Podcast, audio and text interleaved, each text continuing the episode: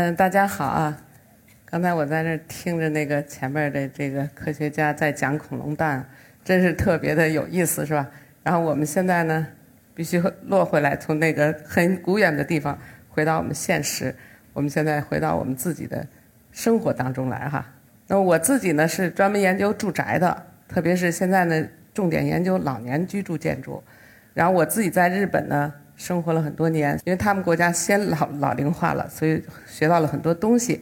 那么现在呢，呃，希望在中国哈开展这方面的研究。那么今天要讲的一个事情就是怎样为爸妈装修一个家，是不是非常的和你们接近了，是吧？你们在座的大概也都是八零后、九零后，八零后说老了是吧？九零后啊，那个。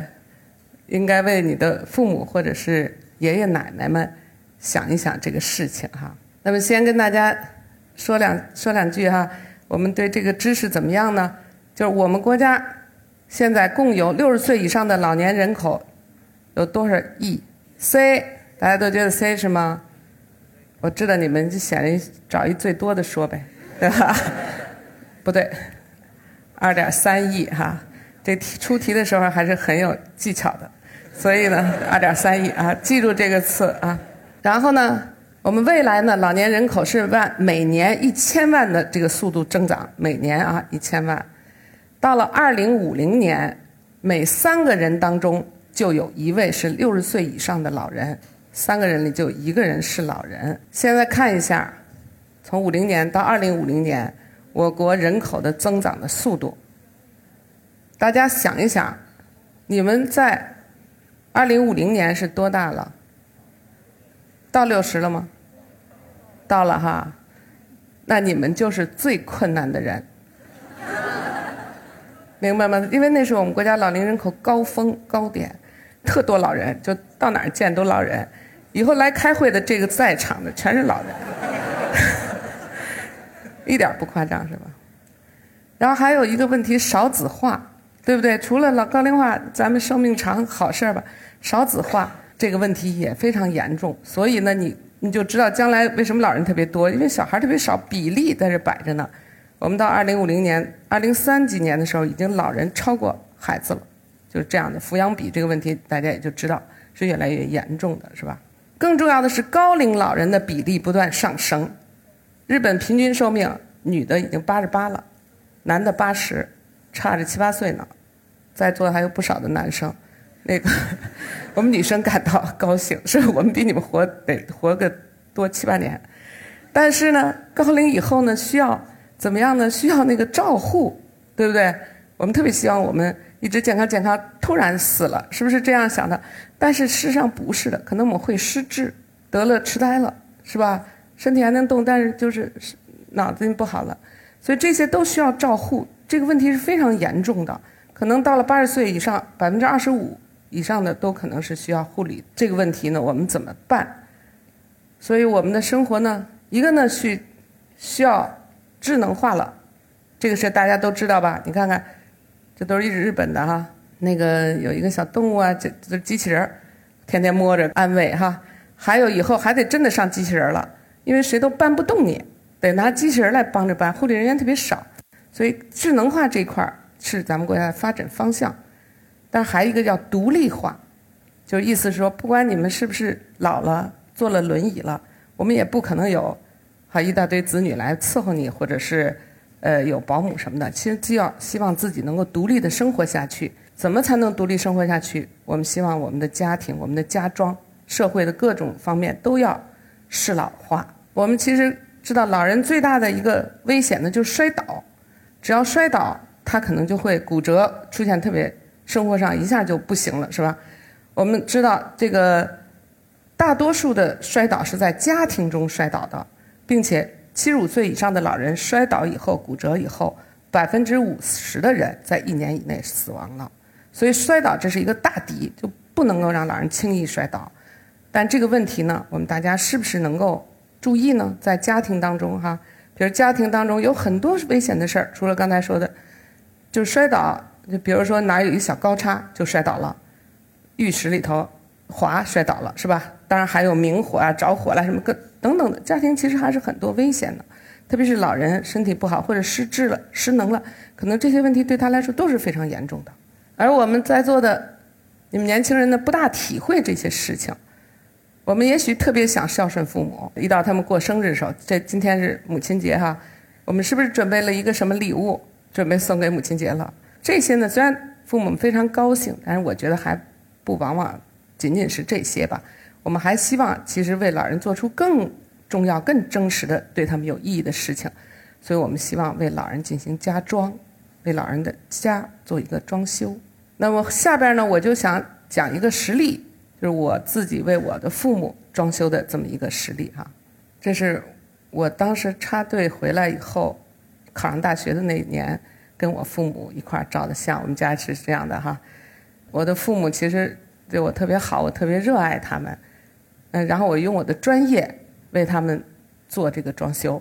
我的这个房子大家能看见哈，这是一个两室户，有两间卧室、厨房，一个是一个仓库，然后餐厅、起居，有一个卫生间，对吧？这个是很常见的一种。然后我们改造改造以后，变成了房间还是那样没有关系，但是有些很多细节变了。有一点啊，就是凡是承重墙你不能打，是吧？只能打那些非承重墙。那么大家以后选房子一定要注意，不要踩很多承重墙的地方，一定要看看这非承重墙、非承重墙上你能不能有些动作可以做啊。好，这个呢是一个七十多平米的使用面积，是给我父母做的啊。当时他们其实才七十五岁吧，差不多。我刚才前头也强调，应该说我们应该在老人上健康的时候，七十五岁之前。为他们做一次装修，并且让这个装修呢，一直等于让他们老了以后还能在这个房子里生活下去。所以我们要想的特别周到才好。那我今天讲的呢，从这个几个设计要点上哈，适老化的设计的要点上来讲，我们有分六点，一一来说一下。呃，因因为我是搞设计的，所以我们可以，你们大大家大多数都不是吧哈？我们把它给拆分一点儿，说的目的性更强一点儿。希望大家能够听懂哈，也许今后这些招数也可能用于你们的自己的家装中。第一点呢，讲这个视线的设计，有些什么方面就在视线上要注意的呢？可以看见我在这个这个位置上，在这个墙上呢做了一面镜子，看见了吧？什么目的呢？从这个照片中可以看到，就是我们回家的时候，其实我们家的我的房子在他旁边呢，在这儿，回回家到他这儿来吃饭，所以我回家的时候呢。父母，比如在正好在沙发上坐着看电视什么，他可以从这镜子的反射看见我回来了，就我们回来了哈。这个非常重要的一件事儿，为什么呢？就是不用他们老站起来，有的人就是门一响，谁来了谁来了，就赶紧站起来去看看，这个动作可能会慌慌张张的，也可能出现摔跤了这种问题。刚才我们说摔跤特别严重，我们确保他六十岁以后到九十岁三十年中不得摔跤。你说容易吗？对不对？就这就得让他不能摔跤的一个手段是吧？就是看见你啊，特别容易，就是我啊啊回来啦什么等等的，走的时候也是一打招呼都不用那在镜子里一招呼就行了哈。所以这么一个镜子，当除了招呼还有好多别的作用，但这个点当时想的也有这个作用。还有呢，就是把厨房把厨房的这道墙拆了以后呢，都给变成了玻璃的上半部玻璃。这个时候呢，就是为了呢。在厨房做饭的人能够看见，从玻璃里看见起居餐厅中老人的情况，因为厨房油烟机特别吵，是吧？你在那做饭呢，外边出什么事不知道。目前我爸爸已经八十六岁了，他也已进入全护理了，全护理状态。的确，他有的时候就想喝个水啊，或者有时候他觉得能站起来，他就准备站起来，这下就可能会摔倒。但你在厨房里干活的时候呢，你回身干嘛？就看见他啊，你要干嘛呀？你要水啊？是不是就给他递过去了？这样呢，就防止他又出现一些情况，能及时的帮助到他。所以这个玻璃呢，给它变成了透明，但是不影响油烟的问题，是吧？我们关上了就没事了。嗯，还有呢，一个就是餐厅和起居最好能够共同看上电视。这里头我们自己有生活体验，就我回来比较晚，我父母都在那儿看连续剧呢。我回来了，我们吃，或者我还我爱人什么回来吃饭。那有时候我妈妈就会来陪着我们啊，好好不容易回来了就跟你说话，她的连续剧就看不成了。现在呢，我这么做特别要这两个视线都能看见那个，就是你可以继续看，我在这吃饭，我也跟你一块儿说一块儿看，这样呢就没有影响到他的生活哈，哎，家里也一一块儿能够呃聊聊天儿什么等等。这个设计我们在建筑里头已经要求大家这么做，就在做户型的时候尽量做到这一点。就餐厅和起居正好跟电视的关系特别好，而不是背着。有的时候就有这种情况，是吧？就餐厅是另外一边。刚才说的是视线的设计，现在说呢是光线的设计。光线是怎么设计呢？首先呢，我们看到我刚才说厕所里打了一个墙，把那墙打出来一块玻璃，通过屋子里的反射光反到厕所里因为厕所当时就是暗厕，没有办法，北方经常有这种暗厕哈。那没有光。正好呢，用这个方法就反射进去一部分光，你可以看到，哎，这厕所里就是不开灯也还可以哈。为什么想到这一点呢？就有时候老人特别节约，你知道吗？一会儿该关灯呀、开灯啊什么，老是当回事儿似的。有时候拿个毛巾，他就可能不开灯，好，不开灯也没关系。我这厕所有点亮，是吧？你就不至于就就就摔了。这是给他做了一个让他反射一点。还有呢，你看那几个小孔，看出来是干什么的吗？这几个小孔。是为了通风用的，因为洗澡的时候你把门关上了，这时候那空气就，嗯，抽风如果没有这个流动，那个效率不够高，所以加了几个孔，它一开这个抽风机的话，那空气就能流动，是吧？就这个也是有一定的意义的。再有的光是什么呢？就是门厅和厨房这个地方，就是厨房本来冲冲的那个南面哈，如果只是原来这些地方都是墙来着，如果只是这边有窗，它就是中午那一会儿有，现在呢？由于把这个地方全都变玻璃以后，它到了下午都有光，所以这个厨房就非常的亮。老人呢，其实晚年的生活当中，其实主要在厨房干事儿，在吃饭，就就这是他的主要的事儿。那么厨房要特别亮，他就特别爱进去操作干什么的，就哎也比较安全，是吧？还有呢，原来这个走廊呢，如果这个地方原来是墙的话，就比较暗走廊。那么现在这个地方我们上面也都给做成玻璃的，那光是能透过去，但是不透影儿哈，透。透光，这样走廊就比较亮。所以这些目的都是为了使这个家里大部分地方都亮，大部分时间都亮，这个家就很舒服，也当然很安全。第三个设计的要点呢是声音的设计。声音的设计可能平常最不注意的就是声音的设计哈。可是我我们知道，对于老人来说还很重要。那在这个地方呢，就是把这个原来这道墙上，我们不是改成上边是玻璃呢，开了一个窗户。虽然这个窗户也是有通风的作用，但是更重要呢是一个声音的传递。因为我父亲他身体不太好，他有时候要去上厕所呀，干嘛出有点什么情况啊，他希望我妈妈能听见他的声音，这样他就觉得安心一些，是吧？这个声音的事儿呢，嗯，我们在我的那个原来的一个老教授哈，是我们学校的老教授，他们俩的故事就给过我这么一个印象。他们当时的生活是这样的，就是中间这个是起居，这边是一间卧室，这边是一间卧室，是这种布局。他俩晚上每天晚上打一电话，睡觉前说那个，哎，今天怎么样？说挺好的，就安心睡觉了。然后有一天，我们那男老师、男教授，他忘了打电话了。然后我们那个女女老师夫人说的，哎，你今天怎么不给我打电话？说我今天不怎么舒服，就是这个意思哈。就是后来我听的这个故事，我。哎呦，特别的明白，就是安心的这个意义哈。我不刚才说了，我我其实住在他们旁边嘛。我爸爸在装修时候曾经给我提出来说：“你能不能在这块打一个洞，让我看见？”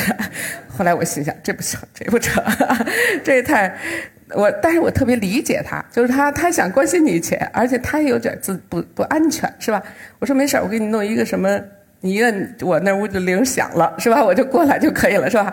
就是，但我们每天都是。这样的生活挨得特别近，在同层住。我们上他这儿吃饭，但是我特意选择不是他的对面，是他旁边这屋呢，是因为我愿意我晚上回来特别晚的时候，我关门的声音他没有听见，否则他又该成天惦记这门还没关没关，是不是这个意思？所以又要有一定的分离，又呢能够相互照应哈，这样的房子的住法是最好的。看一看这个小窗户，就这儿，这从外边照就这儿，就是这儿，他的人要一出来，这是那刚才那个厕所那玻璃，他能够出来上厕所，这边就特别的清楚。这里头还发生了一些故事，我都不知道。有一次电视台来拍这个的时候，我爸还给我讲了一通。他说的那个，他每天在这儿给我妈妈放一杯水，就让他吃药用的。还有一个呢，就我妈半夜睡着了也不关电视，我爸爸在这儿看见了替他关电视。后来我也特别感动，原来我这一小窗。还有这么大一作用哈，他俩那关系更加密切，互相帮助和照顾哈。我也特别感动。那么还有就是储藏的设计，第四点哈，储藏呢，老人最不爱扔东西了，所以必须给他做的特别多的储藏，越多越不嫌多哈。我们在这儿呢，给他这是洗衣服上面就有储藏。这间仓库呢，原来是对着厨房的，不好，因为进油烟那个屋子里就味儿了，是不是？现在给它弄的对外，那它什么东西都能搁了，以前就不能搁被褥这些，现在就可以搁，对吧？这个就变成特别多功能的储藏。嗯，比如说这个鞋柜，一会儿可以专门讲到哈。这个地方在这儿，然后呢，厕所这块儿也有储藏。这个管井特意包大一点儿，把那个整捆的草草纸都可以放进去。正好那管井要包到那个草纸正好能放进去的这样的状态哈。还有呢，就是顶柜，顶柜觉得有必要吗？有，因为他们的东西老不想扔，什么那个几十年代、七十年代一个小彩色电视机，那个特别小的那个不能扔。准备哪天电影演节目什么，说不定这还有用了。这么跟我说，好，没错，给他存着是吧？给他存在上头，安心你那东西没给你扔了，在上头呢。这样的给他留着，可以看到这就是那个呃储藏上面的吊柜。其实这块把台子做大一点，一个呢是为了就是他在这个地方可以用这个台面，老人特别需要台面。第二个呢是我们上去给他。拿东西去，我也得站得稳定点是不是？就这台面站在上头去开这个柜门就更好一些啊。然后这是那个从外边看的那个鞋柜，就下部是鞋柜，然后上部呢吊柜，然后有一部分冲里头给他用，给卧室里用的啊。我们再看一下门厅鞋柜的设计也是非常有讲究的。这个鞋柜呢底下留了三十公分，台面的高度是八百五，八百五的高度正好是扶手高度，国家规范是扶就正合适这个地方扶着，然后呢。想的是晚上上厕所的时候，他可以扶着这一直走到厕所去。这些都经过调研的，老人并不是能够像咱们夸夸就走过去，是要扶着的。所以这个地方采用这个高度。下边呢，那个三十公分呢，是为了干什么呢？就看见这张图了吧？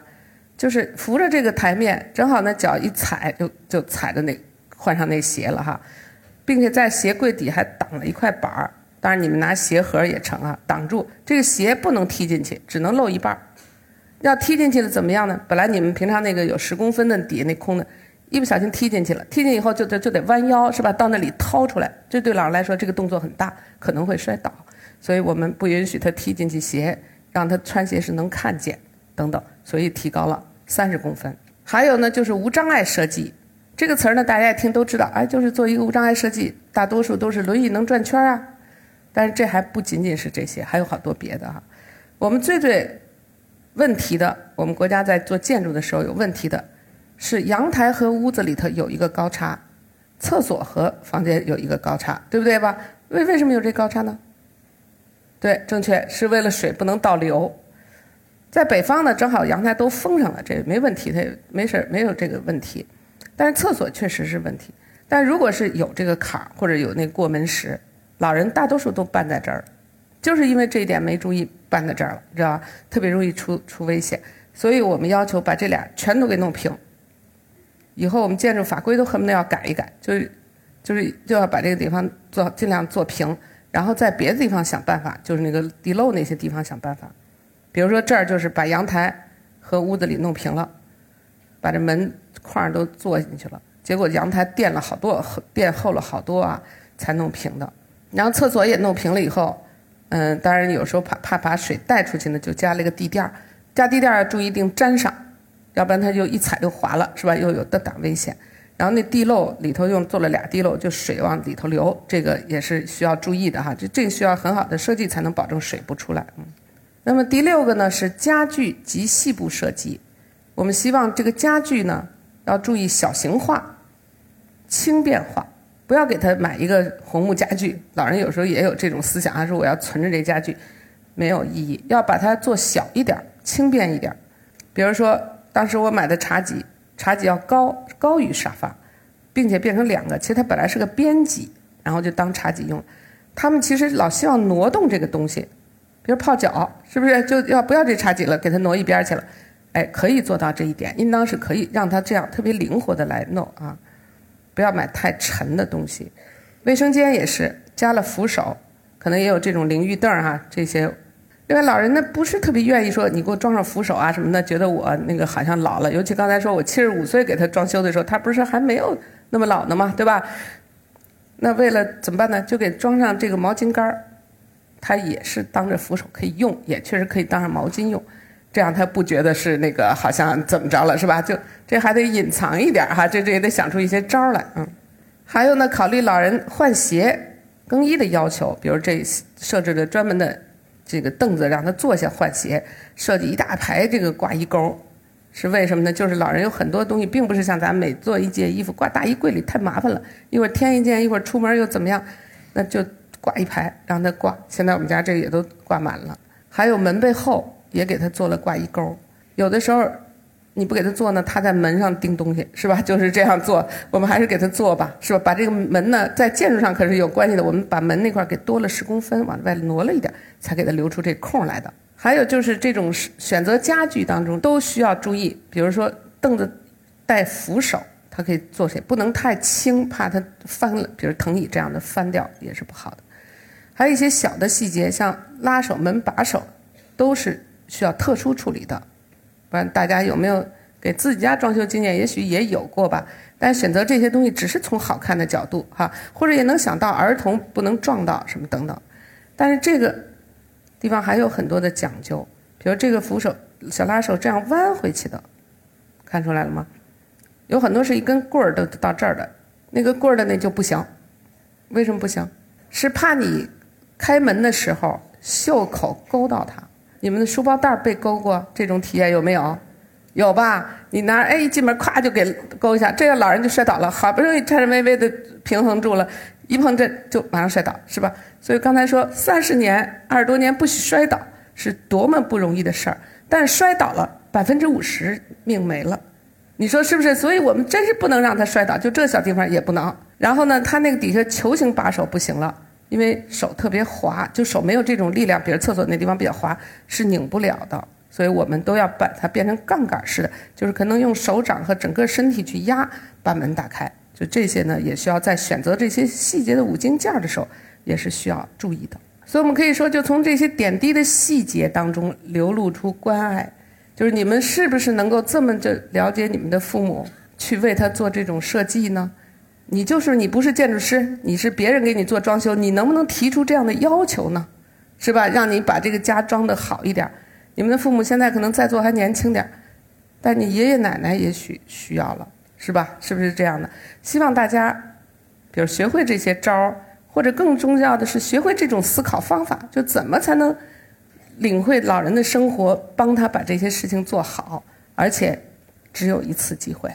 你要再做错再改就不行了，再改一次它就会出现危险。其实我们家厕所就是因为后来因为漏水出现问题的时候，又修了一次。这次我爸爸摔了，骨折了，而且大大的生命就打折。现在就属于全护理，就是我就是干这个的，我也没有保住他，是不是这样的？你们呢？不注意，就是说家里的这种事儿真的是有可能发生的啊！发生以后，我们的亲人可能就为此损失了。为了这些呢，我们现在我。我让我们的学生帮我一起写了一本书，叫《漫画老年家装》。我们准备写多一点，但是还是很难的。现在出了，刚出的。我今天也就带了几本，也不够哈。大家可以上网上去买这本书，就特别便宜，是一个科普性的，说通过漫画正确和错误，让大家来认识这个问题。我们还开了这种公开课，在清华大学是免费的，你们可以搜这个，或者是扫描这个。就可以免费看到怎么才能为老人做好一个空间和环境。当然，我刚才讲了一通家装，我们最后再来讲一点点哈。就除了房子，我们是不是就是硬件吧？我们是不是还应该关心老人的精神世界、软件这些东西哈？我们家中现在最常见的，是不是老人就天天的守着这电视，没事就坐那儿看电视，特别没有意思，是吧？你们也回不去，你们也没时间。我们到老人院，因为我是研究老人的，老上老人院去蹲点儿参观去啊，就看老人一排都坐在那儿看电视，就这一天是吧？就基本上就这感觉的。我们去日本参观，发现日本其实有一些改革，他们做的不错。就是这儿有一个日间照料中心，它呢有点像游乐场，就儿童为什么就有游乐场，我们老人就没有呢？对不对？这个就变成了一个游乐场，这个游乐场里头呢有二百多种游戏，老人上这来就是为了玩来了。他们做的非常不错，就有这个数据统计，就他这个有点康复的作用哈。全国平均康复水平是百分之十一点五，而在他们这儿达到百分之七十六点九。就是他有点半身不遂或者有点脑有点问题的时候，上这儿来玩来，玩的把身体锻炼锻炼好了哈。这个所以是非常有意义的。比如说他们有一些理念，就是安全有障碍的设计，就是安全有障碍的生活。到这儿来了以后，上二楼，当然它里头有电梯来的，但是他鼓励他爬楼梯，并且给这楼梯给命名成富士山，看见了没有？然后上面写那些字儿全都是。是啊，努力啊，加油啊，什么上到了一个什么什么地儿了，风景地儿了。那上的那个那个还不是什么特别好的栏杆，是那个还有点这个绳索那劲儿了，是吧？就想让他自己努力上去，这样他每天走着走着，他也许就锻炼成了啊。这是一类的。还有呢，就是好多游戏不是吗？玩这游戏还挣钱，当然他来的时候也交钱了哈，就然后那个挣钱三三三三毛钱就是这样玩那个五毛钱，完了就可以去免费喝咖啡。等等哈，这个是特别有动力，尤其是男性老人，特别有动力啊，觉得这这得战胜哈，我们得多挣点儿，这所以特别好。你看这个是强调上肢训练，他就是那个坐轮椅上也行，就够着这东西哈，去去练一练。所以特别积极，尤其是我们去照相哈，他们更高兴了。一看来人了，咔咔的做仰卧起坐都能做特好。所以这些呢，我觉得就是有那个氛围，完年轻人也去参观他们，又干嘛的，就就老人就高兴起来了哈。但是因为这些呢，我们想到国内和国外对比特别大。回来以后参观回来以后，我就跟我们这些研究生们说，咱们做一个全国的为老人设计这种游戏的大赛。希望就弄出好多好多这样的东西，我们出成书，或者是弄成这个网络，谁想什么玩的时候就去到那儿一看，是吧？大家都可以活跃起来。然后学生们就开始先实验一个怎么做这游戏，做那钓鱼的这类的哈游戏，在那弄了半天。弄完了以后呢，我们那个要求他必须给跟大老人玩玩，找我妈去玩去了哈。我妈还是。八十多岁还特别有精神，给提好多建议，说你这太小儿科了，不好，给他弄的，给他弄的什么怎么怎么难一点什么等等哈。完了呢，后来呢，但是还得到老人院去试验去吧哈。试验了一通以后呢，又发现了新的问题，老人院里都坐轮椅了，怎么着，还居然被那个呃管理人员说不行，你们这游戏有危险。说什么危险呢？说他净往前够够够，就从前请了啊。说没问题，我们多上几个人保护，是吧？这样的一个做法。但这里头还有问题了呢，你看，不是最后钓的还剩两条鱼了吗？出现了这个怎么也钓不上来，就是钓半天。完，我们学生就说：“哎呀，那个奶奶，我帮你钓吧。”呃，不用不用，那个就老人就有自尊心是吧？哎呦，特尴尬，这个时间就特长，可是又钓不上来这两条鱼。后来呢，那个护理人员特别棒，就他们那人来说。啊，那个，我们今天让这两条小，我们放生吧，说我们放生，然后我们数战利品，数战利品，然后那些老人就被转转化过来了，然后就说，啊，我们今天晚上要吃鱼，哎，我们学生得到什么体会呢？这我们学生都是博士、硕士以上，说，哎呦，他们就没有那能力哄老人，是不是这种感觉？就看了半天就不知道怎么办了，是吧？你看人家护理人员两句话给人转回来了哈，中间还有一小插曲，就是他们那个我们准备了好多礼物。就准备谁赢了，就给人大奖，三等奖，你知道吗？最大那大浴巾什么的特好。后来呢，到了那个老人院以后，护理员跟他说：“哎，这个不行，说你们都那最小那奖就行，说就就就上这个就行。他说你们给人完奖了，你们一走了，我们得安慰好多天。对 老人都不干了，是吧？就是那种没得着那大奖，他觉得能力太差了，心里就肯定不舒服，是不是得这样？所以只能给他养。给我们得出结论：既要集体活动。”又要不能分出高低，对吧？得得这样才能让他们高兴。这些我们年轻人本来不知道来的，是吧？还以为我们给一大奖就高兴了呢。这时候就是不光是我们当时做那钩啊，做那个棍儿啊，什么又轻质又，这些是我们本来懂的技术，但是在精神层面我们却不懂，我们不知道怎么才能更好的跟老人相处，安慰他们，给他们一种鼓励或者等等哈。所以我们最后就弄了这么一个大赛，是吧？这大赛今天做一小广告哈，是我们是八月三十一号交稿。总之也希望在座的大家呢，为老设计，为爱行动，为玩创意。这里头有我们那个网站哈，呃，我们工作室有一个公众号啊，经常会发表一些我们最近研究的成果。好，我最后的愿望就是为老人，也为了明天我们自己，我们一定要好好努力，比如进行设计，或者是在精神层面上为老人做更多的事情，好吧？让我们共同努力。好，谢谢大家。